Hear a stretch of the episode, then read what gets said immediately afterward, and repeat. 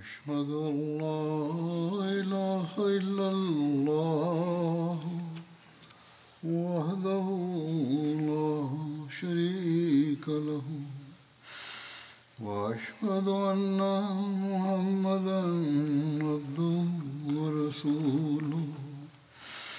أما بعد فأعوذ بالله من الشيطان الرجيم. بسم الله الرحمن الرحيم. الحمد لله رب العالمين. الرحمن الرحيم. مالك يوم الدين.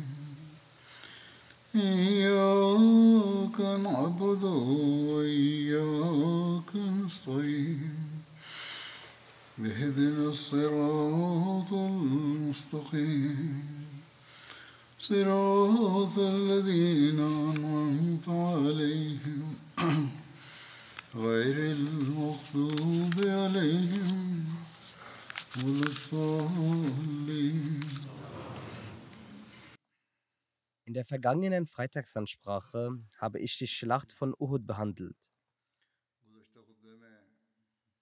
Hazrat Muslimot Anhu hat darüber eine kurze Abhandlung verfasst, die ich jetzt präsentieren werde.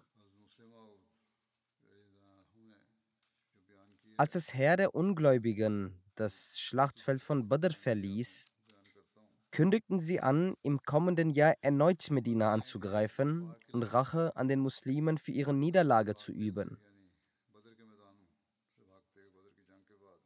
Ein Jahr später kamen sie vollständig vorbereitet für einen erneuten Angriff auf Medina zurück. Die Wut der Mekkaner war nach der Schlacht von Badr so immens, dass sie verkündeten, niemandem zu erlauben, um ihre Toten zu trauern. Und sämtliche Einnahmen aus Handelskarawanen werden für die Vorbereitung der nächsten Schlacht verwendet werden. Nach intensiver Vorbereitung führte Abu Sufyan ein Heer von über 3000 Kämpfern an, das sich auf den Angriff gegen Medina vorbereitet hatte.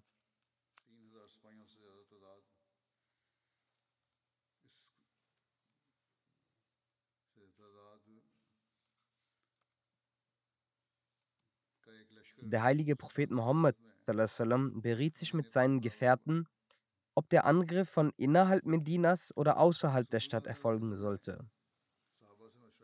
Er selbst dachte darüber nach, dass der Feind Medina angreifen solle, damit er einen Kampf beginnt. Und damit die Muslime sie dann aus ihren Häusern heraus leicht bekämpfen können. Einige junge Muslime jedoch, die nicht an der Schlacht von Badr teilnehmen konnten, sehnten sie sich im Herzen danach, auf dem Wege Allahs als Märtyrer zu sterben. Sie bestanden darauf und fragten, warum sie vom Märtyrertod abgehalten werden sollten. Der heilige Prophet sallam, akzeptierte daraufhin ihren Vorschlag. Während den Beratungen erwähnte der heilige Prophet sallam, einen Traum. Er sagte, ich sah im Traum einige Kühe und ich sah, dass die Spitze meines Schwertes bricht. Ich sah zudem, wie diese Kühe geschlachtet wurden und ich legte meine Hand in eine sichere und feste Rüstung rein. Außerdem sah ich mich selbst auf ein Lamm reiten. Die Gefährten fragten daraufhin, O Prophet Allahs, wie haben Sie denn diesen Traum gedeutet? Der heilige Prophet sagte, das Schlachten der Kuh bedeutet, dass einige meiner Gefährten sterben werden. Das Brechen der Spitze meines Schwertes deutet an, dass einer meiner engsten Vertrauten sterben könnte oder dass ich in dieser Schlacht möglicherweise verletzt werde. Das Eintauchen meiner Hand in eine Rüstung zeigt an, dass es besser wäre, wenn wir in Medina bleiben. Und die Interpretation, dass ich auf einem Lamm reite, besagt, dass wir über die Anführer des Heeres der Ungläubigen triumphieren werden.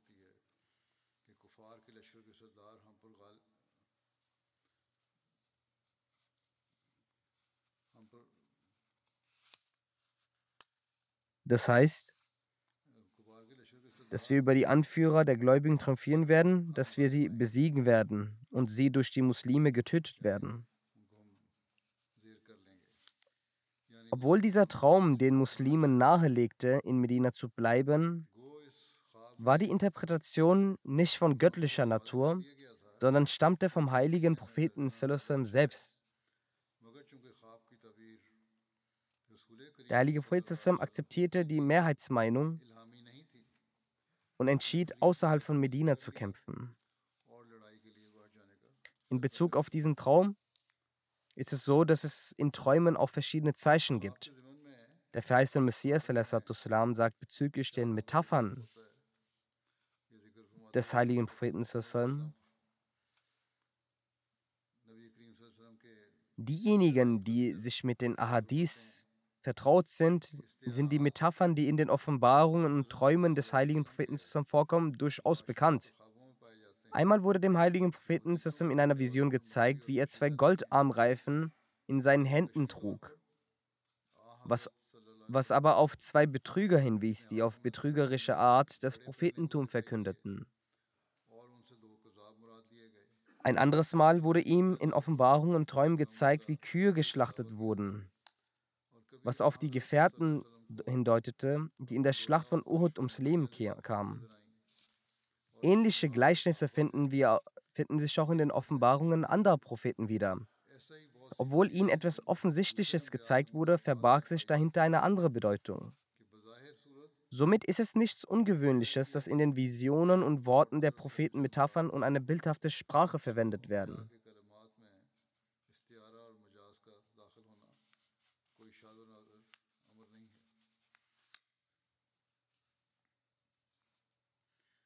Als man sich dazu entschied, von außerhalb der Stadt zu kämpfen,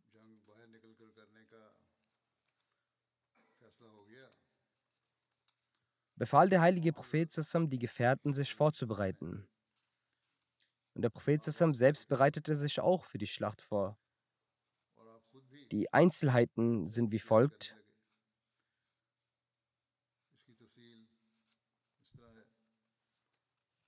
Der heilige Prophet vermochte es nicht, außerhalb der Stadt zu kämpfen, aufgrund des Traumes. Doch als die Menschen darauf beharrten und es durchgehend taten, nahm der Prophet ihre Meinung an und akzeptierte das. Der Prophet leitete das Freitagsgebet und gab ihnen einige Weisheiten. Er sagte, kämpft mit voller, vollem Eifer. Und der Prophet gab ihnen die frohe Kunde, wenn die Menschen, wenn ihr Menschen mit Geduld handelt, dann wird Allah euch Erfolg mit Erfolg krönen. Dann befahl der heilige Prophet den Menschen, sich für den Krieg vorzubereiten. Als die Anwesenden dies hörten, waren sie sehr erfreut. Danach verrichtete der heilige Prophet mit allen Anwesenden das Asr-Gebet. Bis dahin waren noch mehr versammelt, die aus Gurvajat kamen.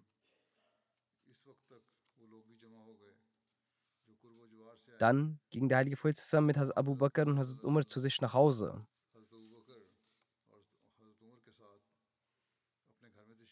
Beide bindeten dem heiligen Propheten das Imama an und seine Kriegskleidung.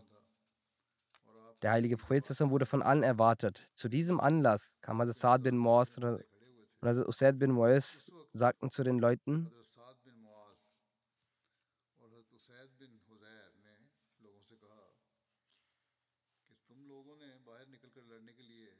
Ihr habt den Gesandten Allahs gegen seinen Willen dazu gebracht, gegen den Feind auszurücken.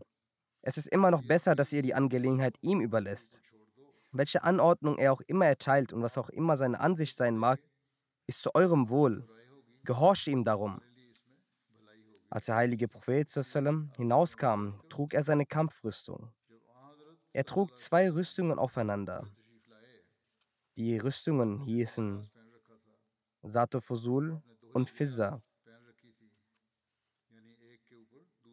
Satul Fusul war jene Rüstung, die ihm Hazrat Saad bin Ubadah gegeben hatte, als der heilige Prophet sich zur Schlacht von Badr begab. Es war auch genau diese Rüstung, die sich zum Zeitpunkt seines Todes bei einem Juden als Pfand befand.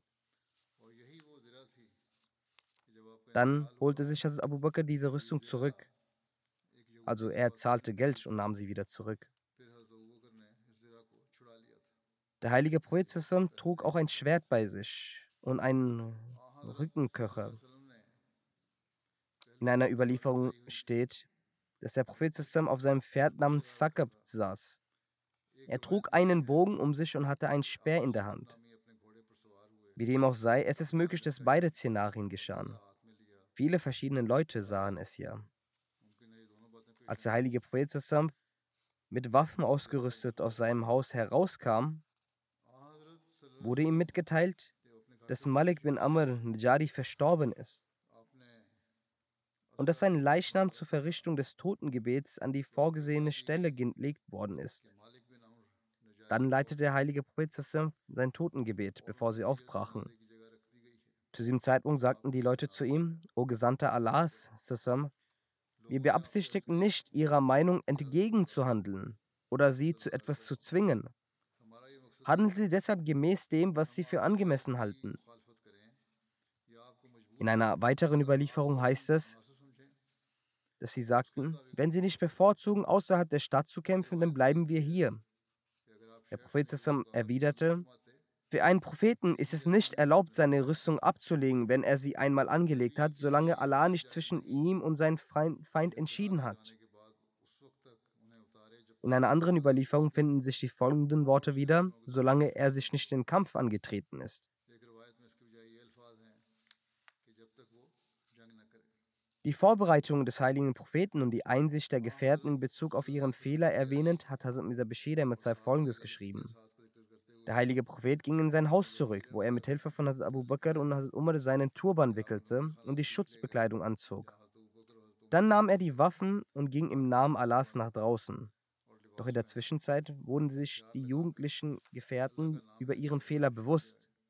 Nachdem ein paar andere Gefährten ihnen es erklärt hatten, dass sie gegenüber der Meinung des Gesandten Allahs nicht auf ihre eigene Meinung beharren sollten. Als ihnen der Fehler bewusst wurde, empfanden die meisten von ihnen Scham und Reue. Als diese den heiligen Propheten sahen, wie er mit Waffen ausgestattet und einen Helm und Rüstung tragend hinauskam, schämten sie sich so umso mehr.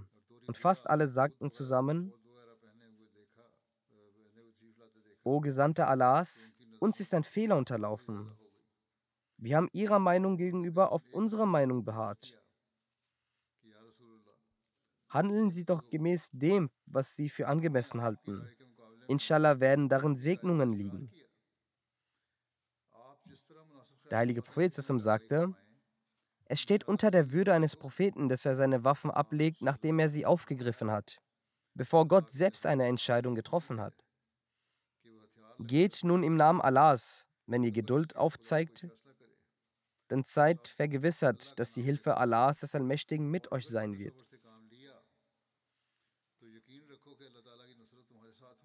In diesem Kontext erklärt Hazrat Muslim als der Prophet zusammen herauskam, hatten sich die Jugendlichen in ihren Herzen geschämt. Und sie sagten, O Gesandter Allah, Ihr Vorschlag ist der richtige. Wir sollten den Feind aus Medina heraus bekämpfen. Doch der Prophet antwortete, wenn der Prophet Gottes einmal seine Rüstung angelegt hat, legt er sie nicht mehr ab.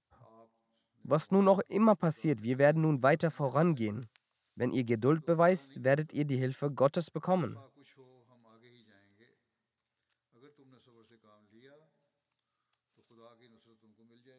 Wie dem auch sei, die Vorbereitungen liefen für die Abreise islamischen, des islamischen Heers.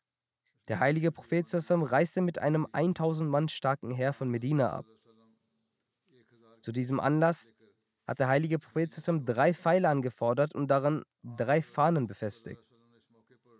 Der Prophet hat die Fahne vom Stamm Aus Usaid bin Husser gegeben, die Fahne vom Stamm Khazraj wurde Khubab bin Munzir gegeben, wobei einige meinen, dass sie Saad bin Obada gegeben wurden. Und die Fahne der Muhajirin, also der Auswanderer, hat der Hazrat Ali gegeben. Um die Gebete für die Hinterbliebenen in Medina zu leiten, hat er Ibn Umm Maktum als seinen Stellvertreter ernannt.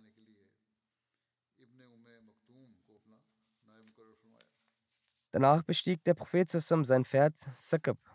hängte seinen Bogen um seinen Hals und nahm den Pfeil in seine Hand. In einer Überlieferung heißt es, dass am Tag der Schlacht von Uhud die Muslime zwei Pferde hatten. Ein Pferd namens Sakab war beim heiligen Propheten zusammen und das andere Pferd war bei Hazrat Abu Burda und hieß Muneva.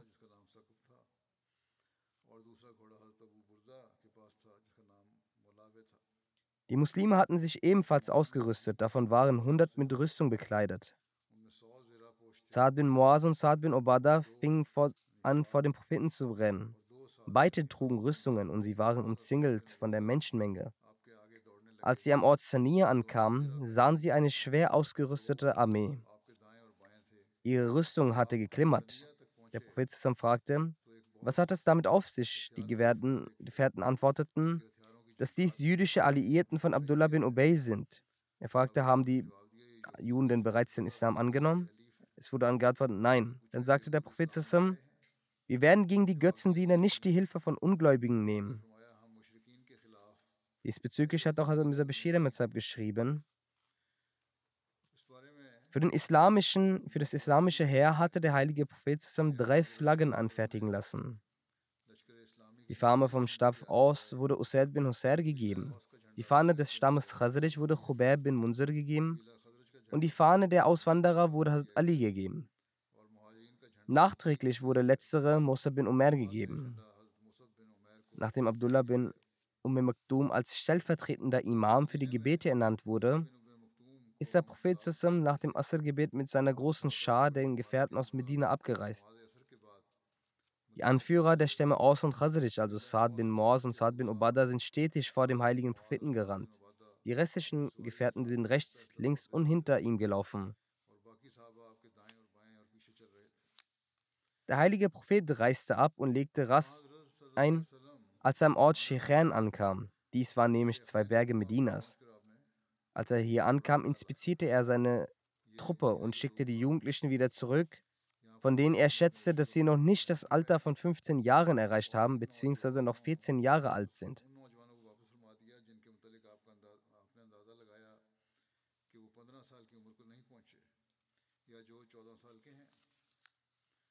Imam Shafi schreibt dazu, dass er die 17-, 14-Jährigen zurückgeschickt hat, die ihm vorgebracht wurden. Es wurden auch 15-jährige Jungs hervorgebracht. Ihnen hat er die Erlaubnis erteilt, teilzunehmen. Diejenigen, die aufgrund ihrer Minderjährigkeit zurückgeschickt wurden, waren eifrig und leidenschaftlich. In einigen Überlieferungen findet man auch ihre Namen. Abdullah bin Umar, Zaid bin Sabit, Usama bin Zaid, Zaid bin Arkam, Bara bin Azib, Usaid bin Zuhair, Arawa bin Aus, Abu Said Khuzri, Aus bin Sabit, Saad bin Bahir, Ibn Muawiyah Bajalli, Said bin, bin Habda.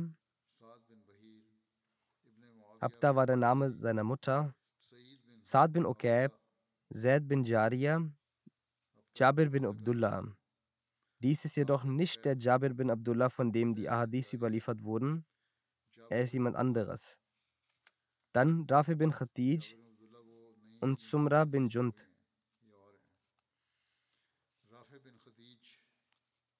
Über Rafi bin Khadij wurde der heilige Prophet informiert, dass er ein Bogenschütze ist, woraufhin der Prophet ihm es erlaubte, teilzunehmen. Erst hatte er ihn zurückgeschickt, doch als er erfuhr, dass er ein guter Bogenschütze ist, holte er ihn wieder zurück.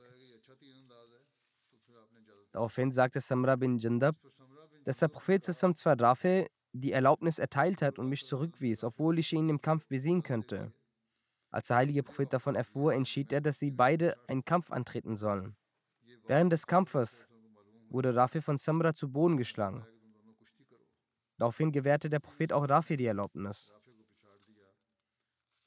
Weiterhin wird in den Überlieferungen berichtet, dass nachdem der Prophet die Truppen begutachtet hatte und die Sonne untergegangen war, rief Hazrat Bilal anhu das Asan für das Maghrib-Gebet, woraufhin der Prophet das Gebet leitete. Anschließend wurde das Asan für das Isha-Gebet ausgerufen und der Prophet leitete auch das Gebet. Die Nacht wurde am Ort Sheikhan verbracht und Muhammad bin Maslama wurde für die Nachtwache verantwortlich gemacht. Gemeinsam mit 50 Gefährten bewachte er die Umgebung des Lagers. der Prophet fragte, wer heute Nacht für unsere Sicherheit sorgen würde. Gemeint war damit, wer in der Nähe des Propheten bleiben würde.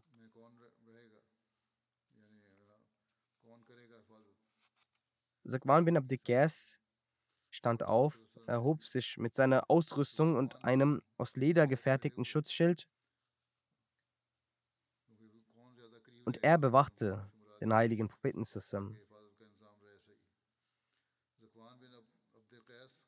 Er wich keinen Moment von seiner Seite.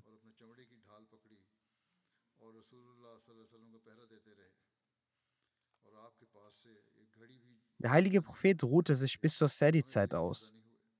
Es wird überliefert, dass der Prophet sagte am nächsten Morgen, er habe im Traum gesehen, wie die Engel die Totenwaschung bei Hazrat Hamza vornahmen. Hierzu schreibt Hazrat Mirza Bashir Ahmad in seinem Buch Sirat Khatum Nabiyin, Der Berg Uhud liegt etwa fünf Kilometer nördlich von Medina. Auf halbem Weg hielt der heilige Prophet an einem Ort namens Sheikhain an und ordnete eine Inspektion der muslimischen Armee an. Minderjährige, die gekommen waren, um am Dschihad teilzunehmen, wurden zurückgeschickt. Unter ihnen war Abdullah bin Umar, Usama bin Zaid, Abu Said Khudri. Alle wurden zurückgeschickt. Rafi bin Khatij war auch unter ihnen. Doch weil er ein guter Bogenschütze war, wurde er zurückgerufen. Aufgrund seiner dieser guten Eigenschaft legte der, sein Vater eine Fürbitte vor dem heiligen Propheten ein, dass er mitkommen kann. Der heilige Prophet blickte zu Rafi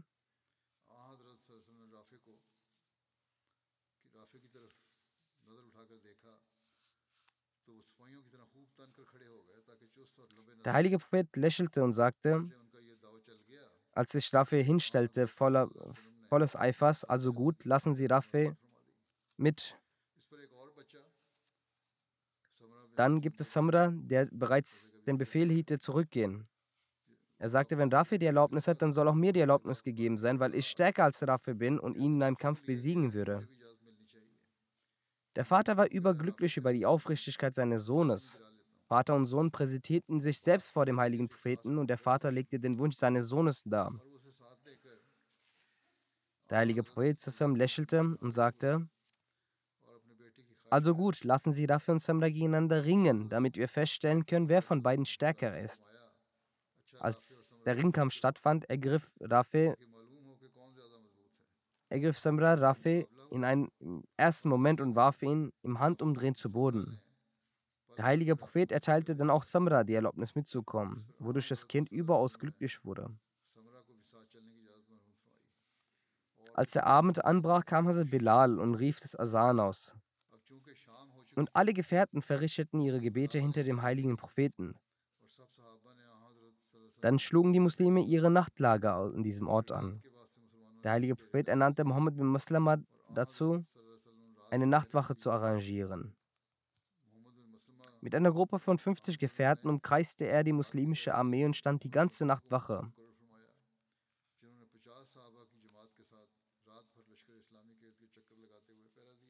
Abdullah bin Ubay bin Sulul kam zunächst zwar mit, doch kehrte auf dem Weg zurück. In der Erklärung heißt es, zur Sehri-Zeit marschierte der heilige Prophet zusammen vom Ort Shechen weiter. Zwischen dem Ort Medina und Uhud gibt es den Namen, Ort namens Shak. Dort angekommen brach die Gebetszeit an. In diesem Ort verrichten sie das Fajr-Gebet. Der Ort Shawk liegt zwischen dem Medina und dem Tal Kana. An diesem Ort verließ Abdullah bin Ubay bin Sulul mit seinen heuchlerischen Anhängern den Propheten zusammen und ging zurück.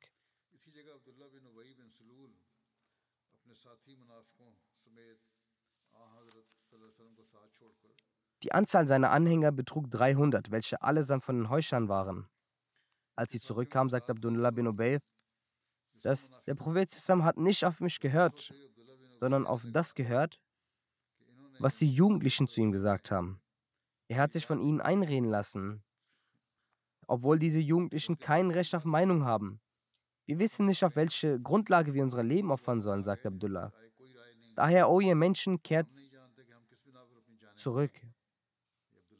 Nach dem Befehl des Anführers der Heuchler ließen alle Heuchler die Muslime allein zurück. Dies sehend ging der Vater von Hazrat Jabir, Hazrat Abdullah bin Amr, ihnen hinterher. Er war auch wie Abdullah bin Ubay ein großer Führer des Stammes Khazraj. Er sagte zu den Zurückgehenden, bei Gott, ist es für euch angemessen, dass ihr gegenüber eurem Propheten und eurem Volk verräterisch seid, obwohl der Gegner mit all seiner Kraft ihnen gegenübersteht? Diese antworteten, wenn wir gewusst hätten, dass ihr in einer Schlacht geht, wären wir erst gar nicht mit euch gekommen. Wir dachten, es würde nicht zu einer Schlacht kommen. Somit erklärten sie in deutlicher Form, dass sie sich zurückziehen, obwohl sie sich augenscheinlich für den Krieg sehr stark vorbereitet hatten. Daraufhin sagte Abdullah bin Amr, O ihr Freunde, Feinde Allahs, möge Gott euch vernichten. Schnell wird er seinen Propheten dazu führen, dass er euch nicht mehr brauchen wird. In einer Überlieferung heißt es, Alama ibn Joshi schreibt, dass als der Stamm Banu Salma und Banu Harsa den Verrat von Abdullah bin Ubay sahen, dachten diese auch über den Rückzug nach. Die beiden Stämme besetzten den Flügel des Heeres. Doch dann beschützte Allah diese beiden Stämme vor dieser Sünde und sie begruben ihre Idee des Rückzugs.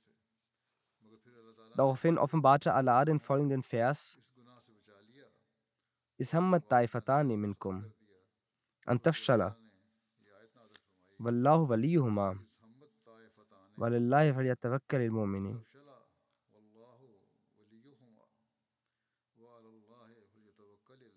Wie zwei von euren Haufen Feigheit sannen, obwohl Allah ihr Feind war.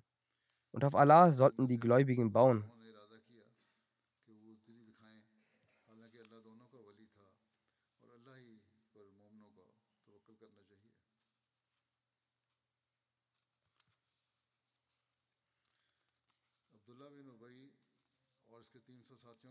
Der Verrat von Abdullah bin Ubay und seinen drei Anhängern sorgte dafür, dass sich bei dem, beim heiligen Propheten zusammen nur noch 700 Muslime befanden. Als Abdullah bin Ubay wegging, sagten die Gefährten zum Propheten zusammen, O Prophet Allah, sollen wir nicht die Hilfe der Juden, die auf unserer Seite sind, in Anspruch nehmen? Dabei bezogen sie sich auf die Juden in Medina und wahrscheinlich auf die Juden des Stammes Banu Qurayza, denn die Juden von Banu Qurayza waren Verbündete von Saad bin Moaz, der der Anführer des Stammes der Aus war. Über Saad sagen einige Gelehrte, dass er denselben Status unter den Ansar hatte wie Abu Bakr unter den Muhajirin. Auf die Frage der Ansar antwortete der heilige Prophet lediglich, wir benötigen ihre Hilfe nicht. Hierüber schreibt also Mr. Bashir mit Saab,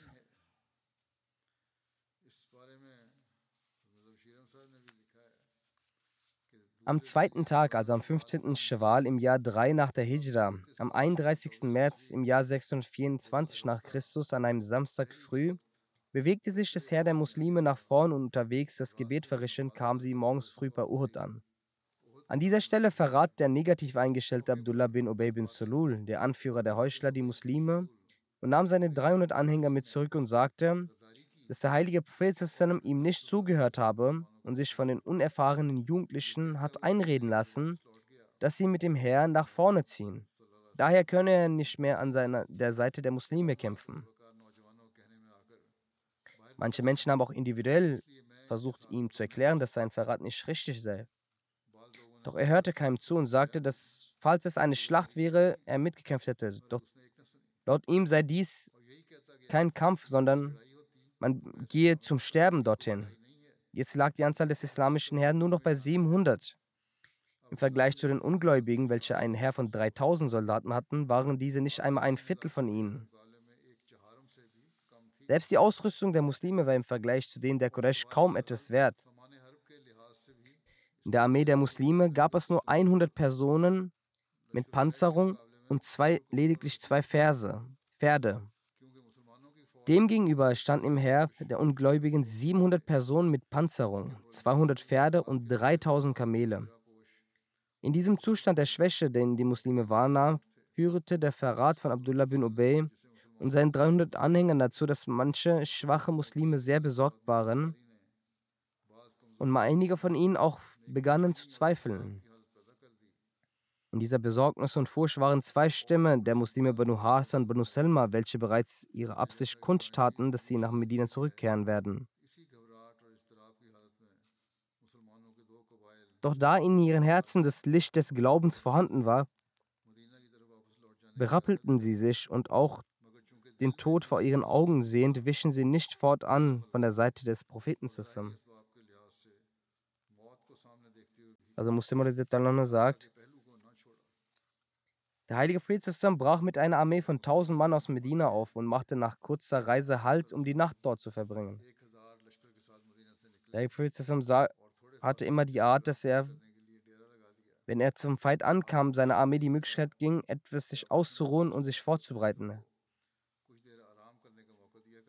Als er nach dem Morgensgebet rausging, wurde ihm klar,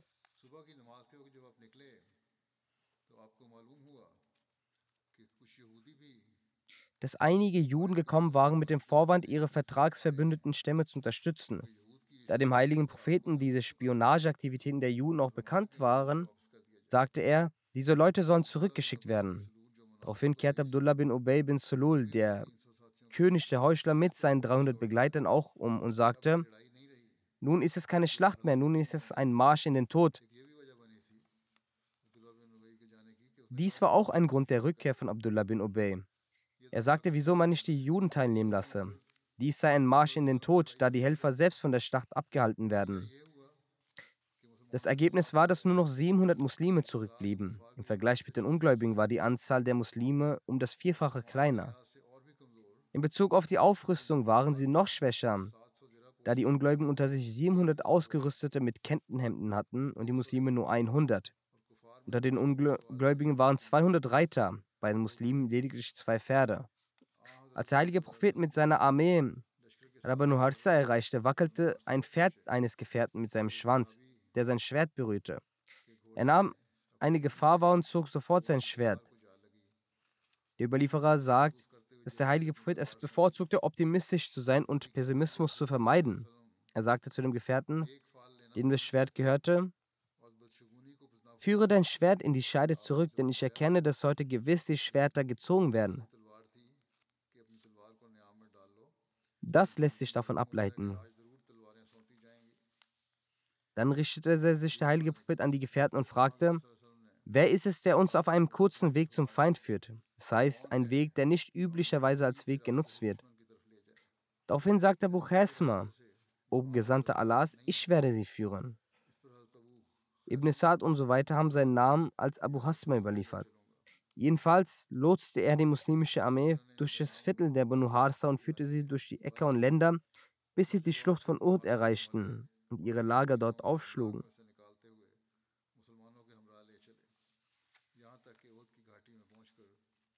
Der heilige Prophet schlug sein Lager so auf, dass er den Berg Uhud auf der Hinterseite hatte und die Stadt Medina auf der Vorderseite. Hier hielt der Prophet zusammen eine Ansprache an die Muslime. Die Muslime bildeten am Fuße des Berges von Uhud eine Reihe. Die Zeit für das Fajr-Gebet an diesem Samstag näherte sich und die Muslime konnten die Mus Mushrikin bereits sehen. Also Bilal rief den Gebetsruf aus und sprach das Ikamat. Der heilige Prophet leitete die Gefährten im Morgengebet. Mohammed bin Umar Aslam überliefert, dass der heilige Prophet sich erhob und sich an die Menschen richtete und sagte, O Leute, ich vermachte euch jene Sache, die, mit Gott, die mir Gott in sein Buch vermacht hat, ihm zu gehorchen und sich von seinen verbotenen Dingen fernzuhalten. Ihr seid am heutigen Tag auf Stufe der Belohnung.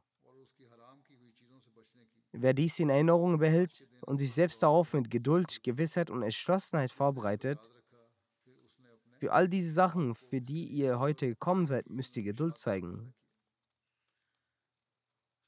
Denn der Dschihad gegen den Feind ist eine arge und schwere Angelegenheit und es gibt nur wenige Menschen, die dafür Geduld zeigen können, außer jene, die von Gott recht geleitet wurden. Denn Allah ist mit jenen, die gehorsam sind. Satan ist hingegen mit denjenigen, die Allah nicht gehorchen. Also beginnt eure Handlungen in Geduld mit dem Dschihad und sucht durch sie die Verheißung Allahs. Euch sind jene Aufgaben eine Pflicht, die ich euch auflege, denn ich bin der Wächter eurer Rechtsleitung. Zweifelsohne sind Streitereien und Auseinandersetzungen Merkmale von Schwäche. Allah mag sie nicht. Es sollte keine Zwiespälte geben. Allah gewähre daraufhin keine Unterstützung, keinen Erfolg. O Leute, diese Sache wurde mir in Herzen eingelegt. Wer sich einer unerlaubten und illegalen Sache schuldig macht, Allah distanziert sich von jeder Person. Allah mag diese Person nicht, die eine illegale Sache begeht. Derjenige, der sich für Allah von dieser Haram, also unerlaubten Sache fernhält, Allah wird ihm seine Sünden vergeben. Derjenige, der einmal ein Segensgebet für mich spricht, dann werden Gott und seine Engel für ihn zehnmal Segensgebete sprechen. Derjenige, der mit einem Muslim oder einem Kafir sehr gut umgeht, seine Belohnung liegt in der Verantwortung Gottes. Er wird auf Erden schnell erlangen und zur Endzeit verzögert. Derjenige, der an Gott und an den jüngsten Tag glaubt, für ihn ist das Jumma eine Pflicht. Ausgenommen davon sind Kinder, Frauen, Kranke oder Sklaven.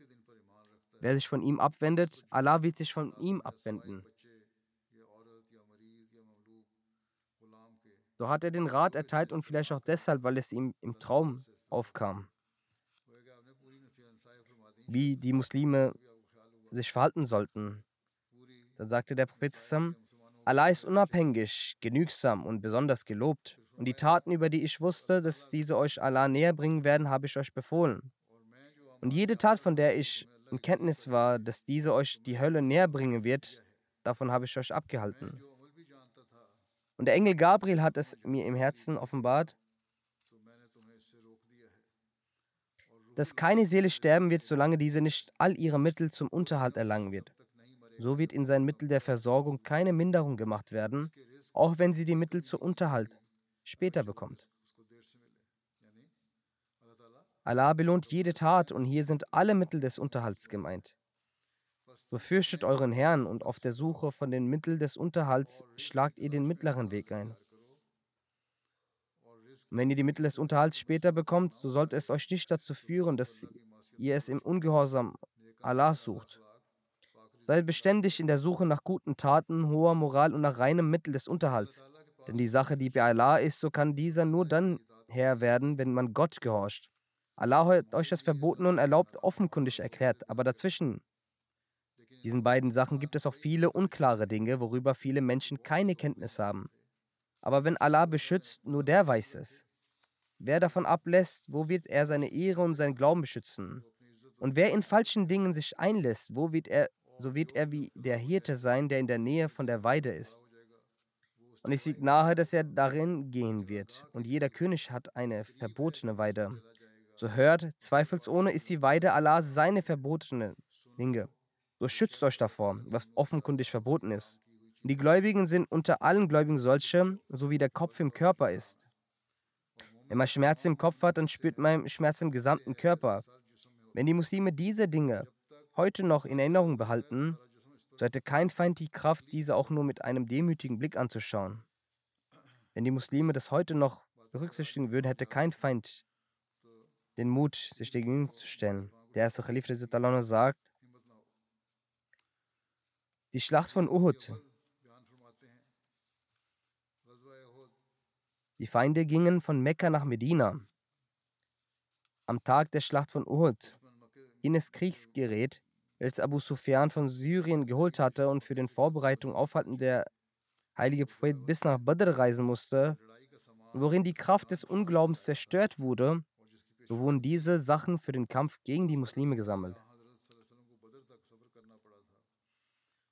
Der heilige Koran hat im folgenden Vers darauf und auf diejenigen hingewiesen, die es ausgeben,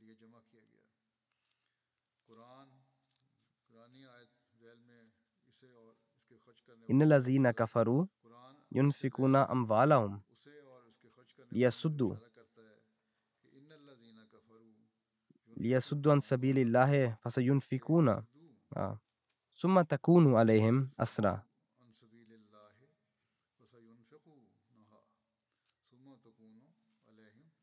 Die Ungläubigen geben ihr Gut weg von Allahs wegzuhalten. Sie werden wahrlich fortfahren und es wegzugeben. Dann aber wird er ihre Reue erreichen. In diesem Krieg haben mit den Quraysh auch die Banu Tihama und Kenana teilgenommen. Die Anzahl der Ungläubigen hat 3000 erreicht. In der Armee waren alle mit Rüstung ausgestattet. Und alle waren bereit, dass diese sehr schnell sich an den Muslimen rächen werden. Dort diese ausgestattete Armee der kleinen Stämme unter der Führung von Abu Sufyan im Nordosten von Medina an einem vorgesehenen Ort in einem festen Graben Stellung bezogen.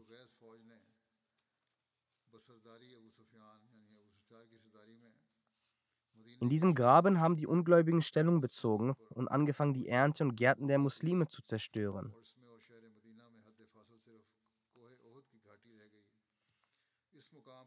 So waren die Gefährten darüber sehr wütend und der Beistand für den Islam wurde zu einem Grund der Rache. Der heilige Prophet wurde mit besonderem Nachdruck auf die Erlaubnis zur Verteidigung angefragt. Er nahm 1000 Mann mit aus Medina hinaus für die Gegenwehr. Abdullah bin Ubay war ein Anführer, der in Medina gelebt hat und der offenbar mit den Muslimen war. Offen.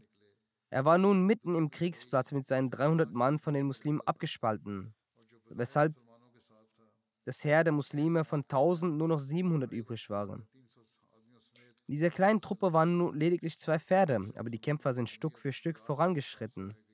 Und sie sind durch den Garten der Datteln gegangen und bis zum Berg Uhud gelangt. Das islamische Heer wartete die ganze Nacht am Fuße des Berges. Morgens nach dem Fajr-Gebet kamen diese in das Kriegsfeld. Also hatte dort der Kampf begonnen. Die weiteren Einzelheiten, sagte Sur, werde ich in Zukunft inshallah erwähnen.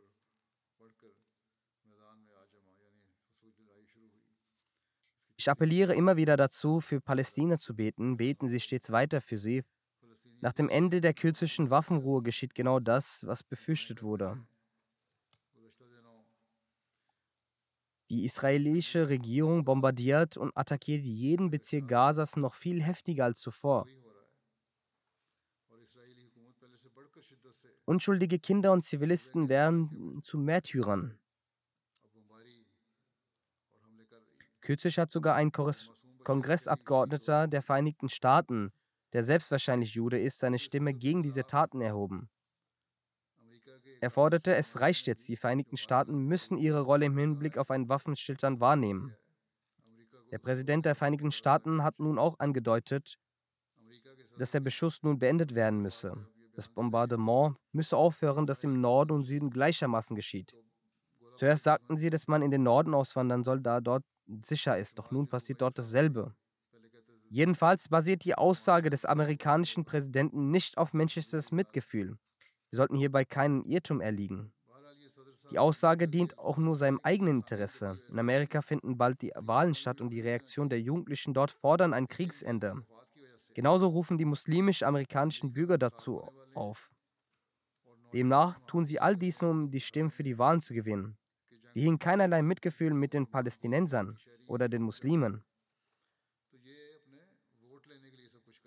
Dann gibt es die muslimischen Länder, Ihre Stimmen werden nun zwar etwas stärker, doch solange sie sich nicht vereint um ein Kriegsende einsetzen, wird es nichts bringen. Möge Allah auch unter den Muslimen Einigkeit schaffen. Die nicht-muslimische Welt weiß, dass unter den Muslimen keine Einigkeit herrscht. Und der Muslim darauf aus ist, den anderen Muslim zu töten. Was passiert gerade in Jemen nicht? Ebenso in anderen Ländern. Tausende Kinder und Unschuldige sterben durch die Hand von Muslimen. Sogar an einigen Orten sogar Hunderttausende. Und genau dies bringt die anderen dazu auf, zu denken, dass das Foltern von Muslimen egal ist, denn sie fügen sich ohnehin schon selbst Leid zu. Wenn Muslime sich nicht um das Leben der anderen Muslime sorgen, wieso sollte dann sich der Feind um das Leben der Muslime sorgen?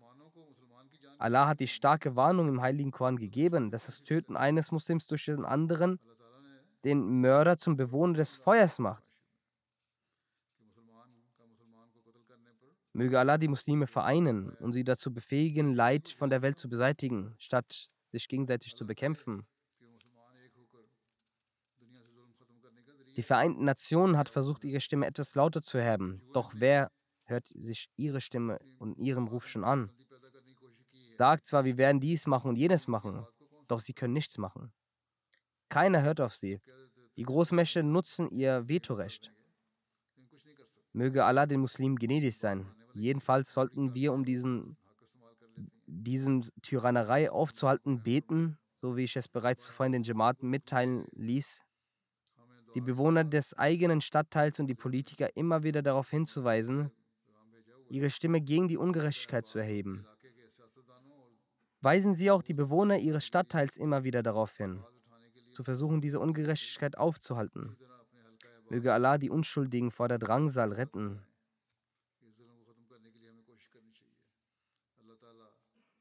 Nach dem Freitagsgebet werde ich auch zwei Totengebete leiten. Das erste ist von der ehrenwerten Frau Masuda Biram, Ehefrau von Herrn Kamal Akbal aus Holland.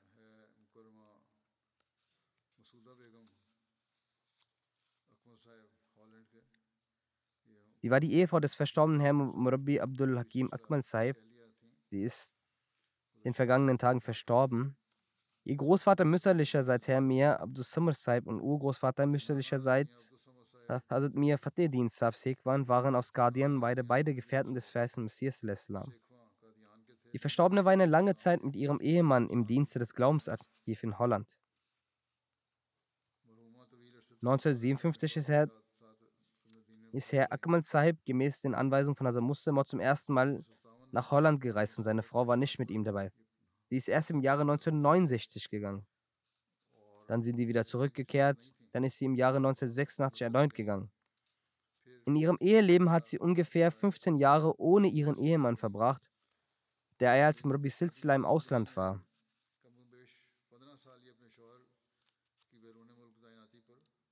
Sie hat diese Zeit alleine verbracht. Während des Aufenthalts in den Niederlanden hat sie der Jamaat der Lajnai Maila gedient, welches erwähnungswert ist. Sie hat die Lajnai Maila in Holland gegründet, hat auch die Ehre, die erste Lajna von Holland zu sein.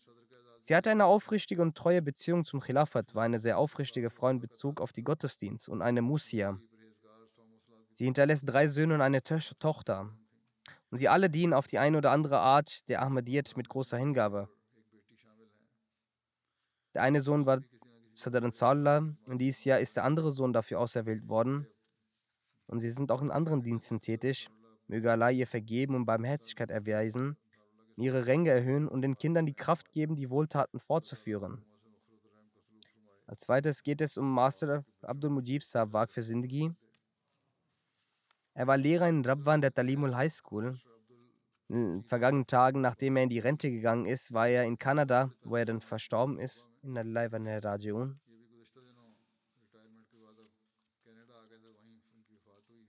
Er hinterlässt eine Ehefrau, drei Söhne und zwei Töchter. Sein Sohn Masan Mujib sagt, dass sein Vater großartige Eigenschaften besaß. Er hat ein sehr demütiges und einfaches Leben geführt. Die Mutter berichtet, dass sie von ihm von der Hochzeit bis zum Ableben in ihm eine engelsgleiche Person gesehen hat. Einige Jahre nach der Hochzeit weinte er sehr laut im Gebet. Nach dem Gebet fragte ich, warum er so geweint hat. Er sagte, dass es mein Wunsch ist, mein Leben zu widmen und der Talimul High School als Lehrer zu dienen. Davor hat er woanders gearbeitet, in seiner Gegend. Er sagte, ich bete, dass Allah meinen Wunsch erfüllt und es meiner Frau ermöglicht, dies anzunehmen. Jedenfalls sagte seine Frau, dass er sofort einen Brief für Wakfirsindig an den Khalifen der Zeit einreichen sollte. Durch die Gnade Allahs reichte er den Antrag auf Wakfir ein.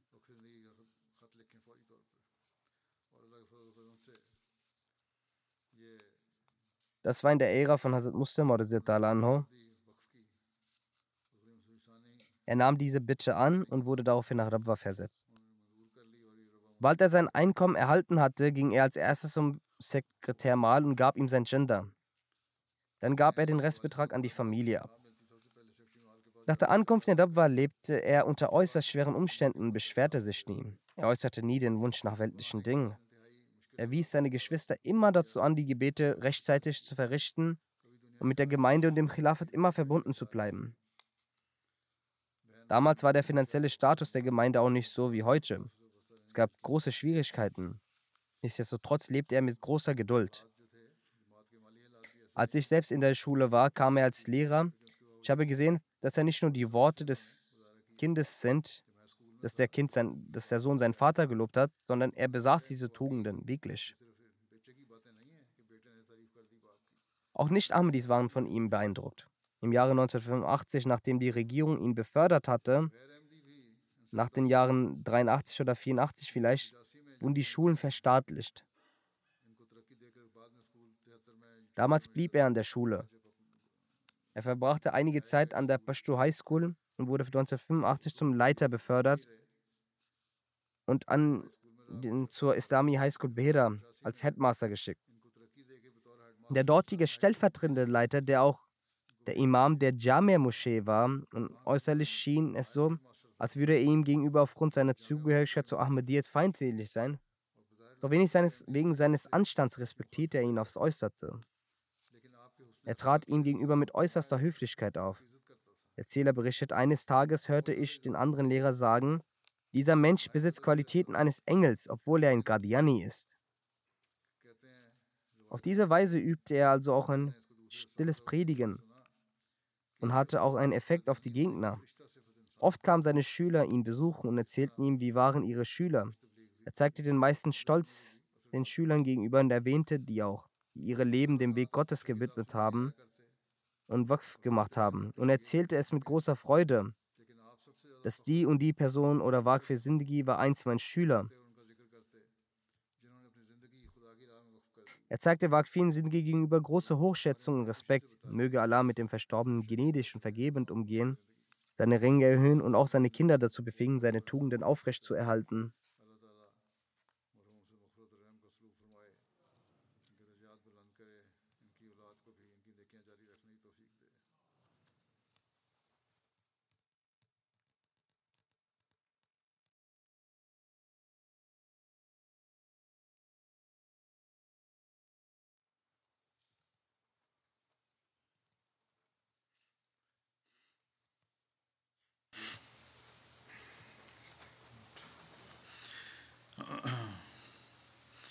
الحمد لله الحمد لله نحمده ونستعينه ونستغفره ونؤمن به ونتوكل عليه. ونعوذ بالله من شرور أنفسنا ومن سيئات أعمالنا. من يهده الله فلا مضل له ومن يضلل فلا هادي له. ونشهد أن لا إله إلا الله ونشهد أن محمدا عبده ورسوله. عباد الله رحمكم الله. إن الله يأمر بالعدل واللسان وإيتاء ذي القربى وينهى عن الفحشاء والمنكر والبغي يعظكم لعلكم تذكرون اذكروا الله يذكركم وادعوه يستجب لكم ولذكر الله أكبر.